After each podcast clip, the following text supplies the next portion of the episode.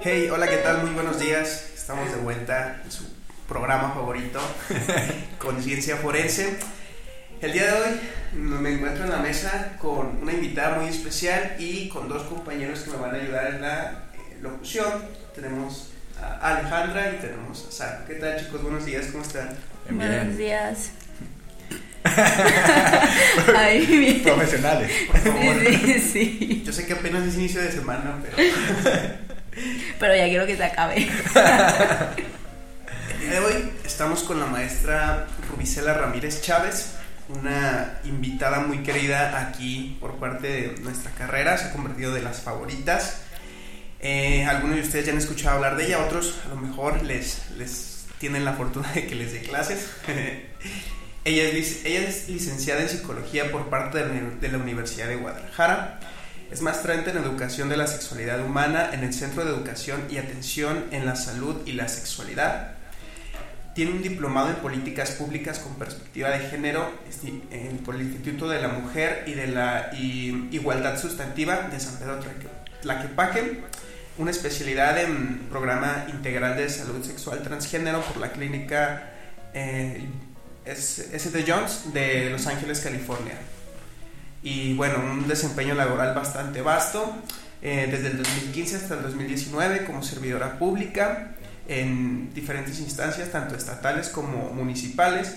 Eh, ya es académica aquí en nuestro centro universitario de Tonalá, en las carreras de médico cirujano y partero y eh, salud pública y por supuesto ciencias forenses. Feminista, activista de los derechos sexuales y reproductivos, así como de, la comunidad LGBTIQ.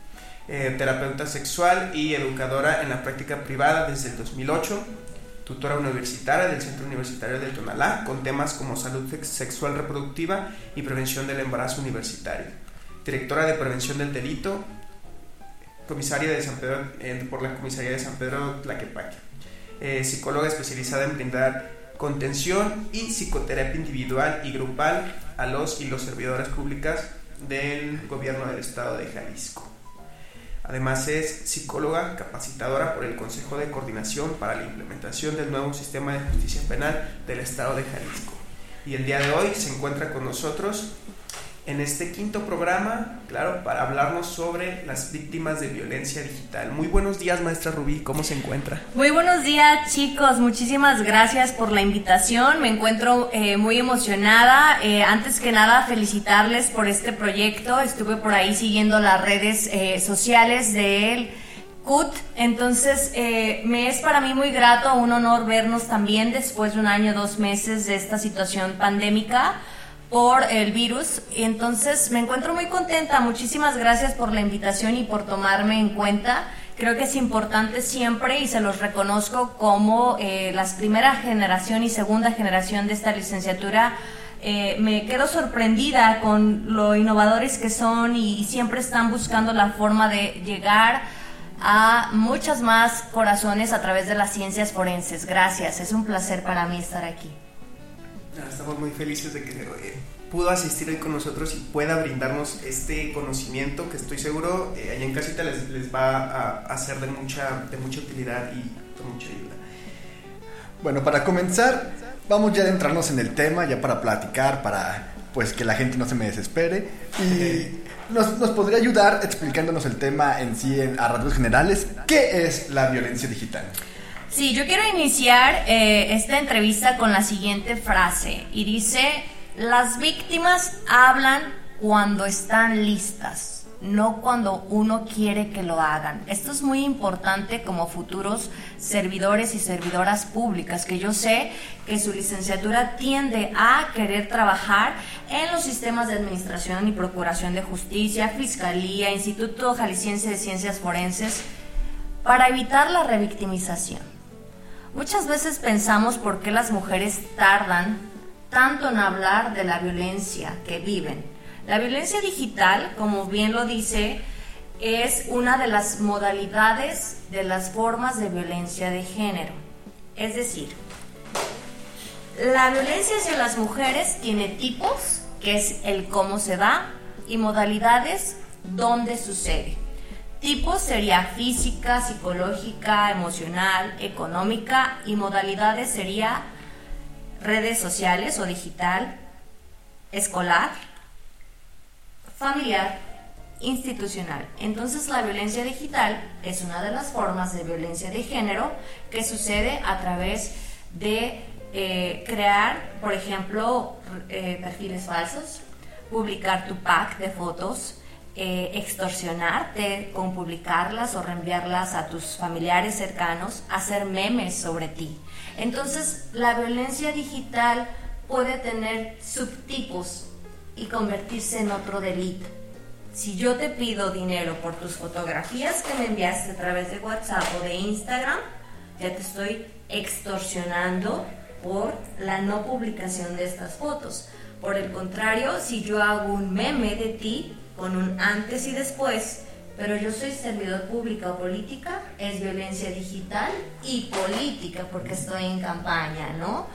Entonces, la violencia digital es complicada porque se puede viralizar en cuestión de una hora. Tu fotografía, tu video erótico, eh, una vez en la red, siempre en la red. Tú puedes denunciar un sitio, un perfil, pedirle a tus amigos cercanos, por favor, no acepten este perfil, no soy yo. Pero los hackers o los jóvenes que tienen de repente más conocimiento en los medios digitales, trabajan a una velocidad infinita. O sea, a veces es imposible controlar todo lo que sucede. Y es complicada porque al no estar tan estudiado, tan familiarizada, ¿cómo podemos seguirla? Para levantar una denuncia oficial, que es lo importante. Entonces tendríamos que verificar qué otro delito más común se cuadra a través de la violencia digital, como la extorsión, las amenazas, eh, la violencia familiar o de género, si es mi concubino, vivo con él, mi novio, y que esta violencia digital puede tener dos líneas muy preocupantes de término. Hay chicas que no, no soportan la presión de eh, estar que se estén mofando de ellas en redes, abriendo perfiles falsos, publicando tonterías que pueden incluso llevarlas a conductas eh, autolesivas, cortarse, desertar de la escuela, suicidarse. Y puede sonarnos como, ay, ¿en serio? Acuérdate que lo que impacta en la violencia de género es la constancia, más que el hecho. Si tú minimizas y dices, ¿cómo alguien puede suicidarse porque publican sus fotos en calzones? Mira qué bien se ve.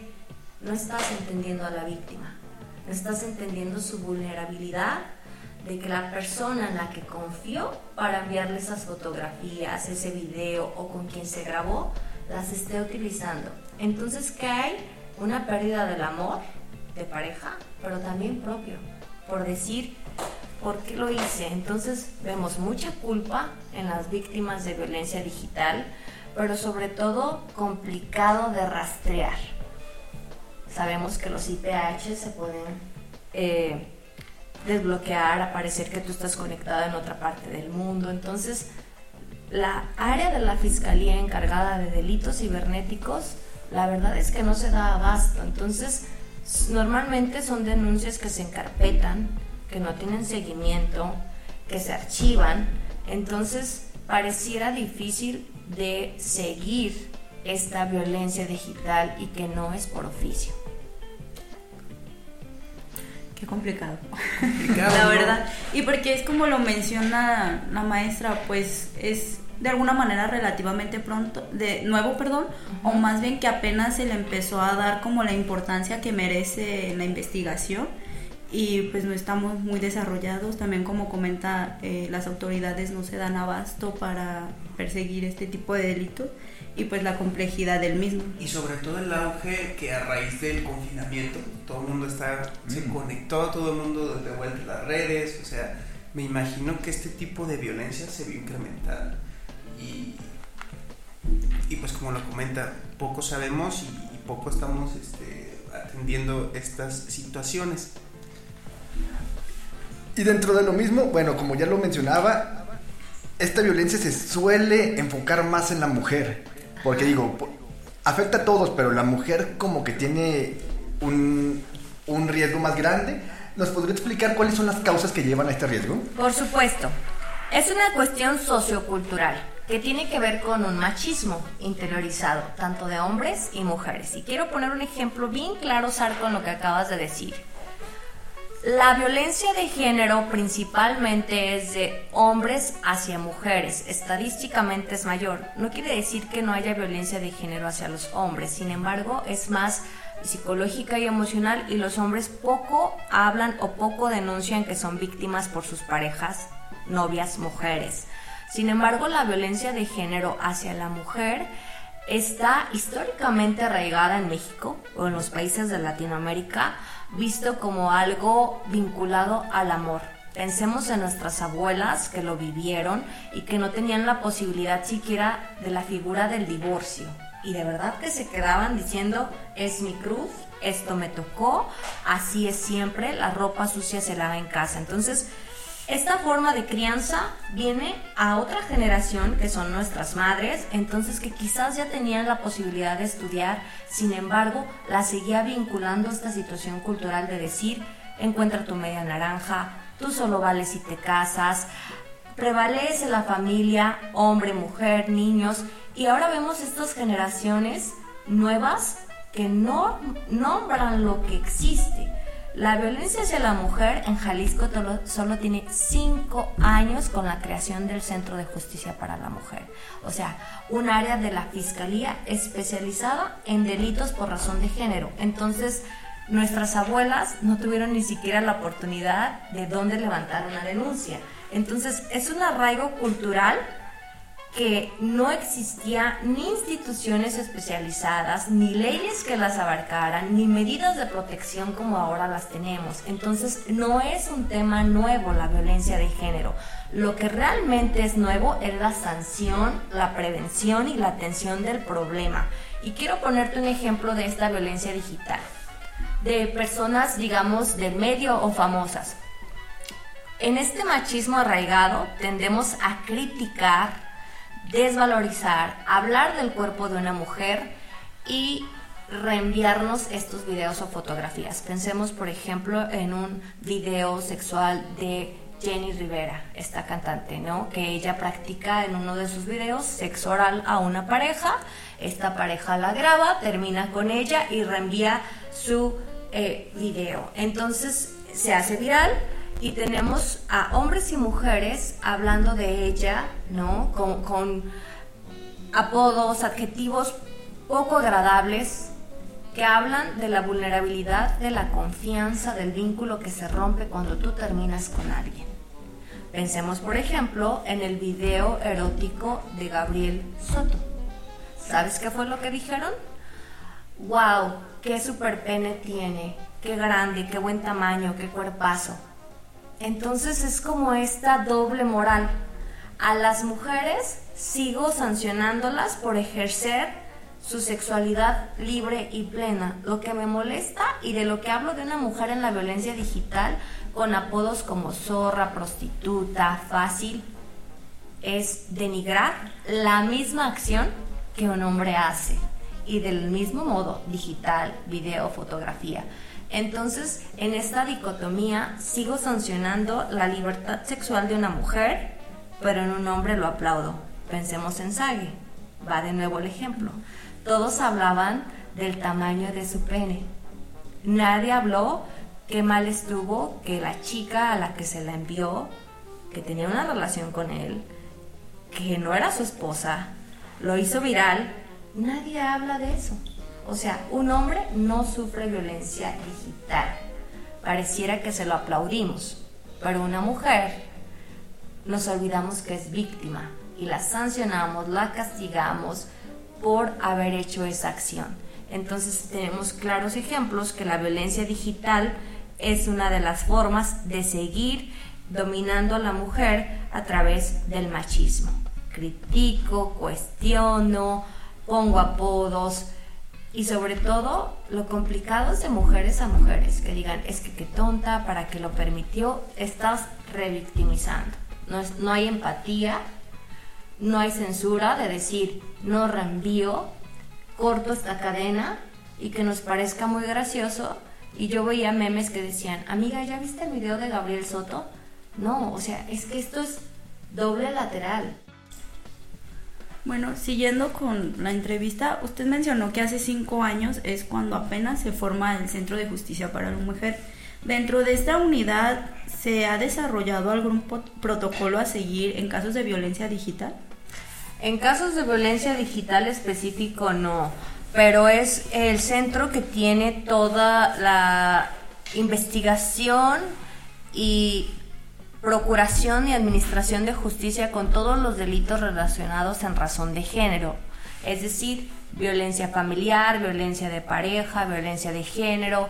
Eh, la unidad de investigación del delito de feminicidio también se encuentra ahí, la unidad de análisis y contexto, eh, están también las agencias del Ministerio Público, la Defensoría de Oficio, que es gratuita por parte de Procuraduría Social. También cuentan con un refugio emergente para los casos de violencia extrema, donde la mujer con sus hijos eh, víctimas de violencia también no tengan redes sociales o que de plano vivir en el domicilio con el agresor no sea factible porque su vida está en riesgo, también está ahí. Entonces hay una atención integral desde trabajo social, medicina, psicología, donde se, y obviamente jurídico. Entonces todos los delitos que tengan que ver en razón de género hacia las mujeres ahí es eh, donde se tiene que acudir incluso los delitos sexuales, abuso sexual, violación, eh, violación equiparada. Está ubicado en Jardines Alcalde, está circunvalación, casi esquina con normalistas y trabaja 24 horas los 7 días de la semana. Entonces es importante que las mujeres sepan a dónde acudir, bajo qué situación y qué delito sobre todo. Me imagino que, bueno, todo este tipo de violencia debe cobrar una tarifa muy grande en la salud psicológica de las víctimas porque pues te afecta tu te puede afectar tu reputación, tu salud mental. ¿Qué, tipo de ayuda psicológica se les brinda a este tipo de personas que han sido víctimas de, de este tipo de delito? Es importante que sepamos que las víctimas eh, lo que necesitan en este acompañamiento no termina cuando se levanta una denuncia. Cuando te dan un número de carpeta de investigación, muchas veces le dicen tienes que traer testigos, tienes que venir a ratificar esta denuncia y la mujer ya no acude. Una vez que el Ministerio Público acepta su denuncia penal, más o menos para que nos demos una idea, por violencia física que sea con su parte médico de lesiones, en promedio, una mujer tarda en que le levante su denuncia de 10 a 12 horas ahí, en las instalaciones. Es un proceso cansado, sobre todo si pensemos que va en compañía de sus menores hijos. Entonces, que este ciclo de la violencia que tiene que ver con tensión, explosión y luna de miel, ella empieza a dudar por la diligencia que es muy tardada. ¿Qué estoy haciendo aquí? Mejor ya me voy no tiene caso. La percepción de la ciudadanía es la justicia no es pronta, ni expedita, ni existe.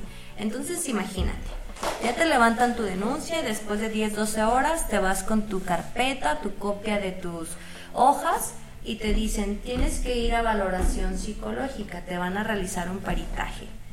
En promedio la cita para tu peritaje para medir el grado de daño psicológico por este tipo también de violencia digital, la afectación que tengo tarda nueve meses la cita. Imagínate, entonces tú sales hoy julio y tu cita está en promedio para febrero marzo 2022. Entonces todo lo que puede pasarle a la víctima de que que le toque su cita.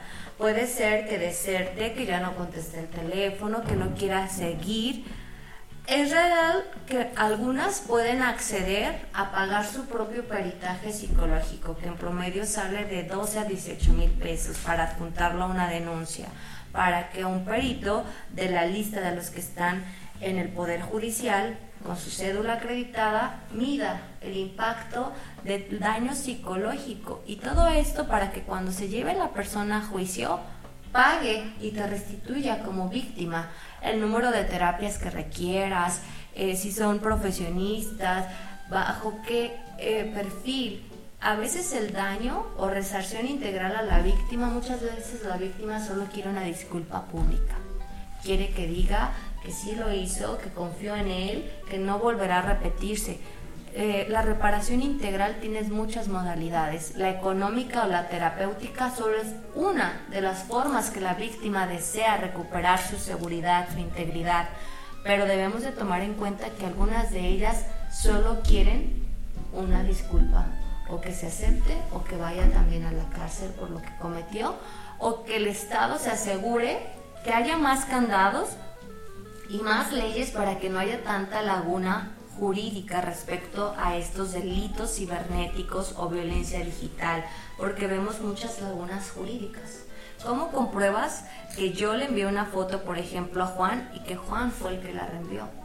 Él puede decir, me robaron el teléfono, me quedé sin él, yo le presté el teléfono a alguien, él lo reenvió al WhatsApp. O sea, la vinculación a decir que él fue el que me provocó la violencia digital tiene mucha laguna jurídica por esta situación de las redes sociales, abrir perfiles, la no comprobación. Ahora lo que se sugiere si vas a realizar en estas situaciones del pack o del sexting, ponles marca de agua a tus fotos. Es uno como de los candados que sugieren. Y así tú dices, en tu marca de agua yo se la envié a Juan Pérez. Si así Juan Pérez la reenvía, a alguien más, pues va a tener la marca de agua, pero es lo que vemos. Hay como estas protecciones, pero también quienes tienen más habilidades en estas cuestiones digitales, pues encuentran formas, ¿no? La difuminan, la cortan, se la quitan. Entonces, eh, vemos que el daño psicológico muchas veces no sale con tres meses de terapia o con 12 sesiones, que es más o menos una vez que se da una, una sentencia, lo que sugiere el juez de reparación integral. Aquí lo complicado es que ninguna víctima se parece a otra. La violencia digital puede ser una de las formas de violencia de género, pero también va a veces incluida la emocional, la psicológica, la económica. Entonces, tendremos que hacer ahora sí que como profesionales y profesionistas el saco a la medida de mi víctima. ¿Cómo? Conociendo su historia de vida, ¿Cómo? Utilizando la perspectiva de género. Una misma mujer puede tener ciertas particularidades. No es lo mismo que le suceda la violencia digital a una chavita menor de edad, que ya vemos que es un agravante si es menor de edad, a una adulta, a una indígena, a una niña pequeña, que incluso ya podríamos decir es pornografía infantil. Entonces, tenemos que conocer a la víctima y qué particularidades tiene ella para entonces poder atenderla y eso tiene que ver con la interseccionalidad e interculturalidad. No es que sea más grave o menos grave, sino que hay características propias de las víctimas que requieren especial atención. Tú no vas a, calificar la violencia digital a una niña de 7 años como violencia digital. Si le tomó un adulto fotografías, si las reenvió en calzones y hablamos de pornografía infantil, distribución de la pornografía infantil. Entonces te comentaba que la violencia digital puede incluir otros delitos aparte de la violencia. Uy, es muy complejo entonces, es muchísimo, bueno, muchísimo los agujeros y la falta de atención que puede llegar a tener el proceso. Claro. Y surge la pregunta, maestra Rubí, ¿con qué frecuencia ocurre este, esta violencia en personas que están estudiando la universidad? Qué interesante pregunta, Pedro. Yo tengo en el Centro Universitario de Tonalá seis años y medio. Inicié en enero del 2015. Y mi primera experiencia, el, primer ciclo escolar, eh, recuerdo bien que llegué a clases, todavía estamos en situación presencial, y eh, un cierto día tocaba aplicar un examen. Entonces eh, yo notaba, había tres chicas que eran muy amigas y, no casi no interactuaban con el grupo. Eh, muy buenas estudiantes, muy muy calladas, demasiado introvertidas. Entonces ese día que me toca aplicar examen, eh, divido al grupo en dos porque era bastante numeroso. Primero hago el, el examen a hombres y después a mujeres. Entonces observo que una de ellas una de las alumnas le patea la banca a, una de las chicas que no interactuaba con los demás y, le empieza a pedir las respuestas, ¿no? Entonces observo esto y le digo, ¿se pueden quedar por favor? Necesito hablar con ustedes. La estaba presionando y violentando para que le pasara las respuestas y quien se las pedía pues no era su amiga ni le hablaba nunca. Entonces me quedo a platicar con, con la chica a la que estaban molestando, agrediendo y entonces empiezo a entrevistarla al final del examen y me empieza a decir que estaba en este grupo porque pidió su cambio del matutino. Ella en ese tiempo eh, estaba ya separada de su pareja, tenía dos niños pequeños, estudiaba medicina y era su segunda carrera. Cuando yo hablo de estas particularidades, quiero que las víctimas sean más que víctimas. O sea, es tu segunda licenciatura, eres un excelente eh, estudiante, eh, eres trabajadora, eres madre, somos mucho más que solo víctimas. Y me empieza a decir que le estaban pidiendo las, las respuestas esta chica y la estaba presionando a que se las diera eh, y si no iba a comentar y a publicar que ella andaba con un profesor o que tenía una relación con un profesor universitario.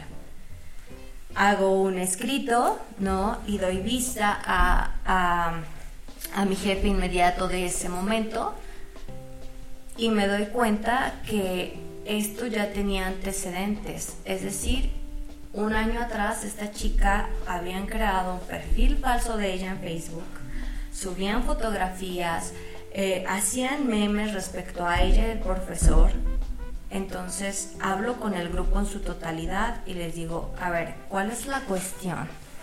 ¿Qué les molesta que ella tenga una relación? Una, ¿es cierto o no? No nos interesa.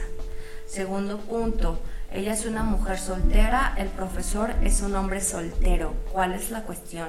Ellos decían que ella había sacado mejor calificación que todo el grupo porque tenía una relación con él, cuando no era cierto respecto a la calificación. Lo que me parecía grave era que no hubiese una sanción a quien se comprobó que hacía de nuevo la página. Si tú me preguntas, del comité que ahora tenemos, que tiene que ver con los derechos humanos de los universitarios, no existía seis años atrás. Ahora los alumnos pueden poner en este Consejo de Comisión de Derechos Humanos quejas respecto a violencia digital por parte de sus compañeros y compañeras.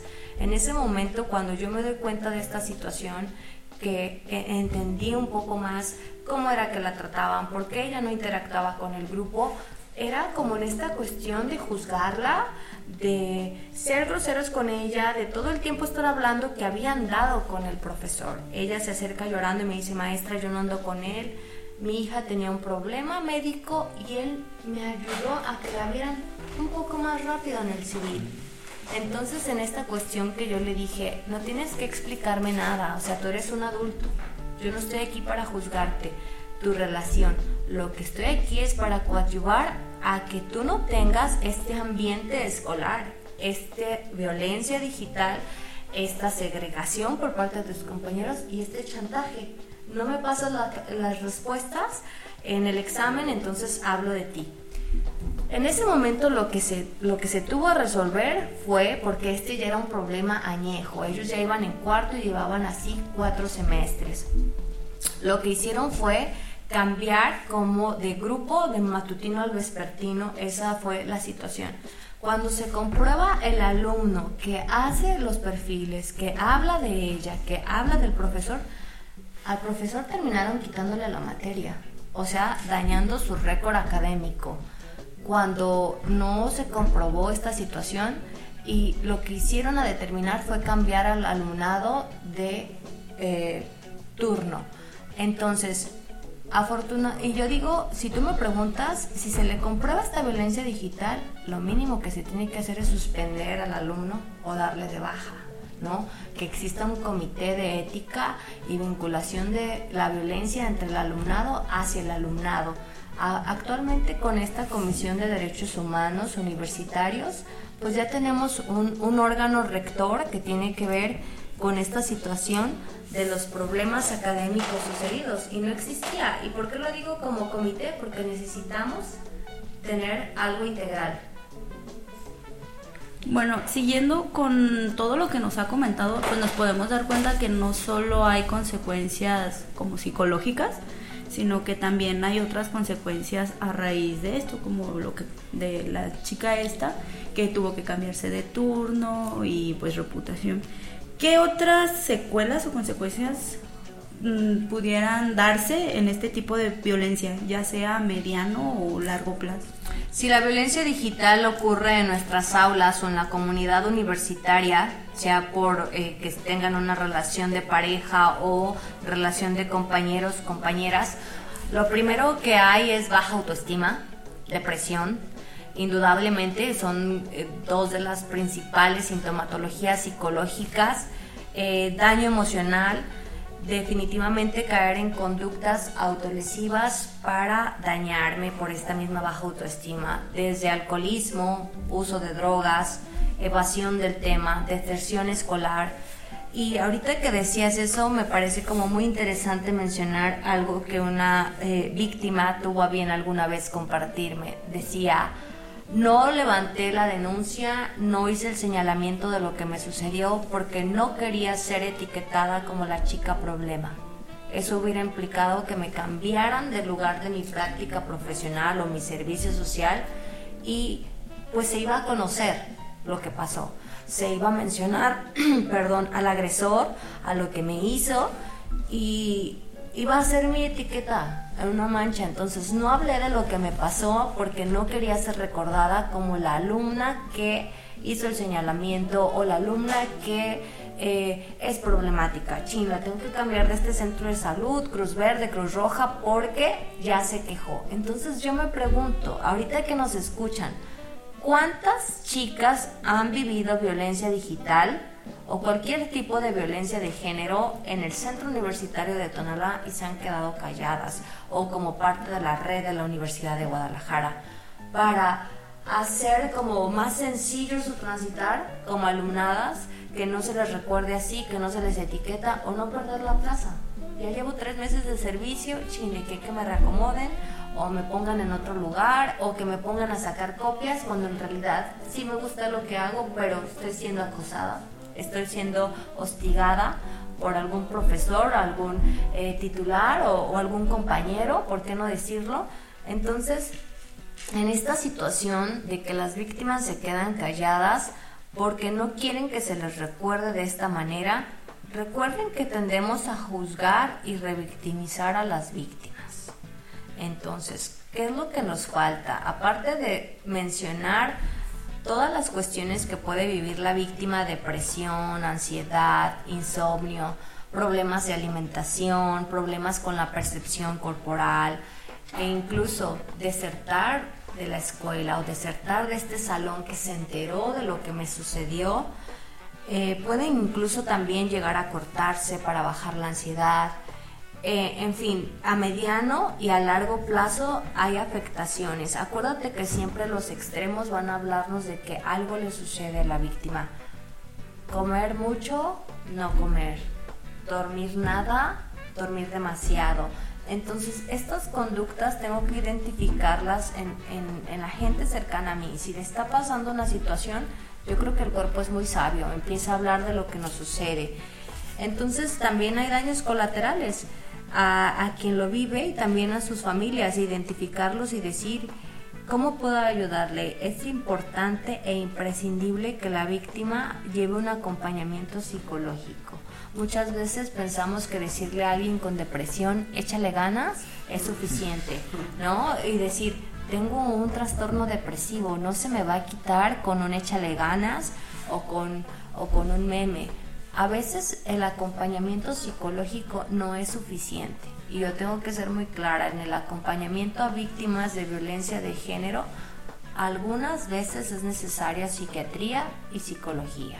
Psiquiatría para que cheque la cuestión de la depresión, por ejemplo, una depresión mayor, una depresión que supera los dos años, no va a salir exclusivamente con psicoterapia necesitamos medicamento para regular los neurotransmisores. Entonces, eh, es importante que trabajemos de la mano, quitemos el estigma de lo que es la psiquiatría, y entonces trabajemos de manera integral tanto la parte psiquiátrica que me va a ayudar con el medicamento como la parte psicológica que me va a ayudar con la terapéutica. Entonces, eso es bien importante muchas veces vamos a necesitar la ayuda de otros profesionistas, trabajo social, acompañamiento jurídico, nutricional, ¿por qué no decirlo? Entonces, hay secuelas a largo y mediano plazo. Mm, definitivamente son muchos los, los procesos que se pueden hacer para ayudar a las víctimas de este tipo de delitos, pero me gustaría saber qué recomendación le puede dar a los estudiantes de ciencias forenses que nos escuchan para adentrarse en esto de la violencia digital? ¿Cómo pueden ellos apoyar? ¿Cómo pueden saber más? Ser mejores. Eh, respecto a, nuestra comunidad de ciencias forenses, es, es bien importante en esta situación dos vertientes. La primera, como alumnado, terminar la violencia digital, es decir, no comparto fotos, no reenvío, eh, no me río, no hago memes, no hablo mal de mis compañeras que no están presentes. Eso sería como, como la parte de la vivencia y la congruencia. Si no, eh, si acepto que existe esta violencia digital, pues no soy parte de ella, así de fácil. Y la segunda será, como profesionista o futuro profesionista, yo te invitaría a sensibilizarte en estos temas que tienen que ver con la violencia hacia las mujeres. ¿Cómo revictimizas cuando juzgas, cuando cuestionas, cuando no haces bien tu trabajo, tu entrevista y tu intervención. Entonces son como estas dos vertientes. Primero, la congruencia personal. Si a mí me llega un video, una fotografía, eh, eh, un perfil falso de una compañera, le digo al momento. Y también, si tengo idea de quién lo está ejerciendo, pues lo señalo y lo cuestiono y le digo, oye, esto no es correcto, esto no está bien. Y la segunda es, cuando me toque atender usuarias, ¿cómo voy a ser como profesionista de las ciencias forenses? Lamentablemente, no porque tengas una licenciatura, una maestría o una cuestión académica, estás sensibilizado en los temas de perspectiva de género y de violencia hacia las mujeres. Lo digo porque he, visto, por ejemplo, en, la capacitación que he brindado a personal de fiscalía, de las policías, hombres y mujeres, somos parte de una familia y de una cultura y de una colonia. Y seguimos revictimizando y juzgando a las mujeres que buscan ayuda. Entonces imagínate, como primer respondiente en licenciatura en las ciencias forenses, que te toque atender a una mujer y que digas, estás eh, levantando la entrevista inicial y ni siquiera la mires, ¿no? Nombre, la mujer sangrando, literal, como está el meme, y usted preguntándole, ¿y tiene piso en su casa? ¿Y cuántas ventanas tiene? Y no estás viendo lo evidente, que está sangrando, que, que necesita una atención médica antes de preguntarle eso. O que, por ejemplo, dices, ¿hace cuánto pasó esto de la violencia digital? Hace cuatro años. Voltees y le preguntes, ¿y por qué viene hasta ahorita? Y si quiere proceder, porque mire, la verdad es que se va a tardar estás revictimizando cuando como personal que integra la administración y procuración de justicia estás haciendo que dude de su veredicto. Entonces eres parte del problema, más no de la solución. ¿Cómo podemos sensibilizarnos? A mí me choca mucho que digan, piensen que esa mujer podría ser tu hermana, podría ser tu mamá. No, eso no es empatía no necesito pensar en que la mujer que estoy atendiendo por cualquier forma de violencia de género es alguien cercana a mí para que su dolor me duela. Recuerda qué fue lo que te hizo estudiar esta carrera. Tú querías hacer la diferencia. Tú querías brindarle a la gente, digo, porque ese es el fundamento de nuestra licenciatura o de las licenciaturas que tienen que ver con la humanidad. Que no se les olvide dar un trato humano. Si pensabas que venías a hacerte rico y ser súper millonario, ay, híjole, ninguna de las licenciaturas nos va a dar eso. Nos va a dar la satisfacción personal y profesional y claro, también un ingreso por mi trabajo, decente, oportuno Pero yo no, yo no coincido en que la empatía es pensar que la mujer que estás atendiendo es alguien cercano a ti para que te duela su dolor. La empatía tiene que ver con entender cuál es la historia de vida de la persona que tengo enfrente. Y entonces que después de asesorarla, atenderla, se vaya mejor que como llegó. Las personas nunca se van a acordar de tu nombre. No van a decir Sarco, no van a decir Pedro, no van a decir Alejandra. Alejandra. ¿Sabes qué van a decir? El licenciado que me atendió, el policía, el MP, me hizo sentir bien. Me hizo sentir escuchada. No van a recordar tu nombre, pero sí van a recordar cómo la trataste, cómo interveniste. Entonces la sensibilización tiene que ver que si tú después de algún tiempo en el servicio público ya presentas este desgaste, esta apatía, seguimos confundiendo la burocracia con violencia. Quiero que pienses cuando alguna vez alguno de ustedes haya ido, por ejemplo, a una cita al IMSS. ¿Alguno de ustedes tres ha ido? Sí. Sí. ¿Cuál ha sido su experiencia de atención y de trato? Pésimo, lento. ¿Lento? Mm, trato, mm, pues, no ¿Poco servicial, ajá. ¿No servicial? ¿Poco Sí, cercano? como lo menciona, ni siquiera te voltean a ver, o a veces que no sabes bien y llegas a un lugar que no eras de, ay, pues aquí no es, y váyase para allá. Y entonces, pues, ¿dónde es la primera vez que vengo? Ayúdeme, no sé Y que qué te hacer. sientes tonta por Sí. preguntar de nuevo, oiga, disculpe, ¿dónde otra vez? Y que es servicio público, es mi server, mi deber servir. Y sus tres experiencias de IMSS no creo que sea diferente a los radioescuchas o estas personas que nos están escuchando. Entonces, esa es la percepción que tenemos de la burocracia del IMSS. Burocracia no es, se llama violencia institucional.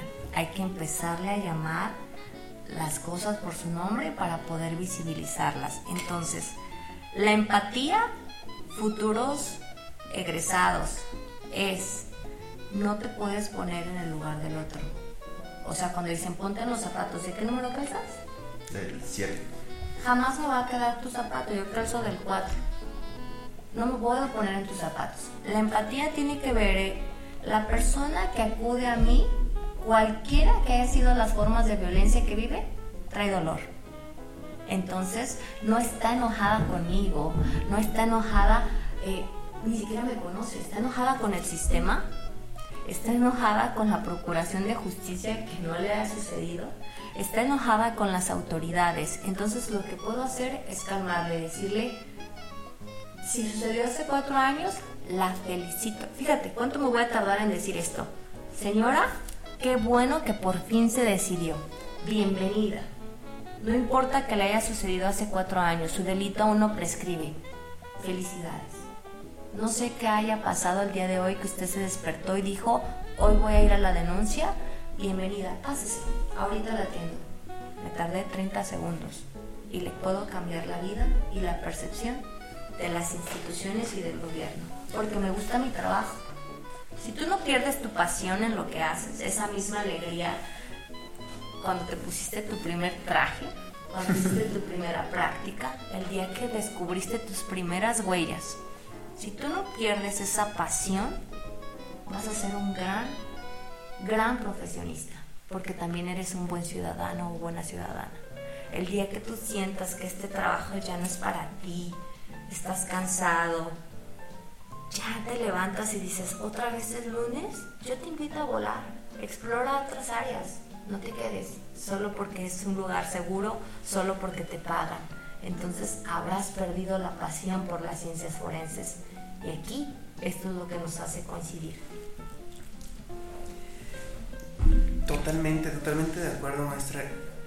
Eh, ya estamos llegando al final del programa y me gustaría que mm, le diera unas, algunas palabras o, o qué le diría usted a alguien que está interesado en estudiar ciencias forenses. Definitivamente eh, me es muy grato y para mí un honor hacerles la invitación a la licenciatura, que somos como esta punta de lanza en la Universidad de Guadalajara. eh, esta licenciatura es nueva, ahora sí que si a ti te gusta todo lo que tiene que ver con las ciencias forenses, la sexología forense, el procesamiento de datos, la investigación cual y cuantitativa, tenemos un lugar para ti. ¿Qué le diría a alguien que está interesado en estudiar ciencias forenses? Bueno, creo que hay una frase que me gusta mucho que tiene que ver con las personas que ya no pueden hablar.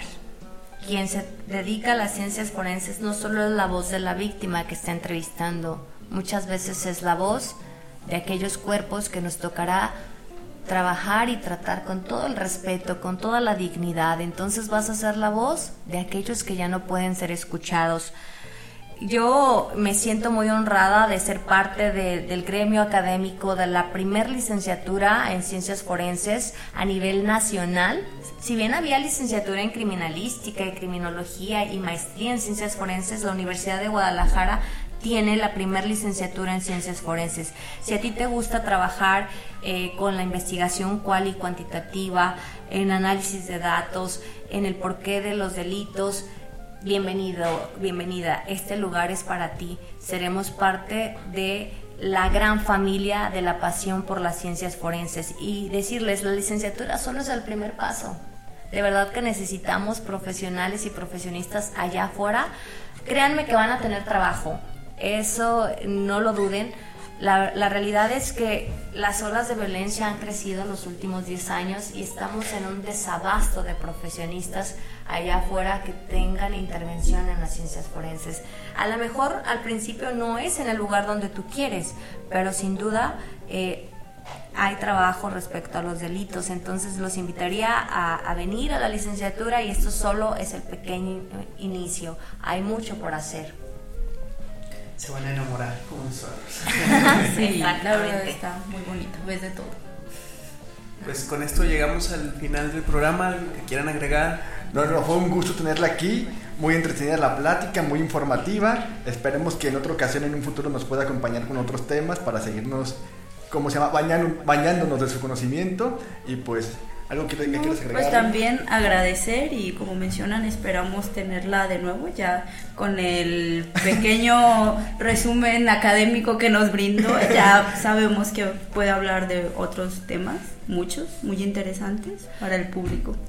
Y pues informar, pues. Muchas gracias a ustedes por la invitación. Claro que sí, es para mí un gusto. Invítenme, no dejen de invitarme y espero que sea muy productivo lo que conversamos hoy y construimos. Gracias. Muchas gracias, maestra. Eh, yo también le reitero el agradecimiento, el espacio que nos pudo brindar esta mañana y pues todo el conocimiento que les deja ahí en casita a nuestros, a nuestros oyentes. Eh, no se me olvida que va a ser nuestra madrina. Ay, qué gusto para mí. Ya estoy ahorrando desde el semestre pasado. Porque es muy caro, muy caro todo el kit. La queremos mucho, maestra. Ojalá siga muchos, muchos años más aquí en la licenciatura en Ciencias Forenses. Y bueno, con esto nos despedimos de su, de su programa favorito, Conciencia Forense. Un podcast de forenses para forenses. Hasta la próxima.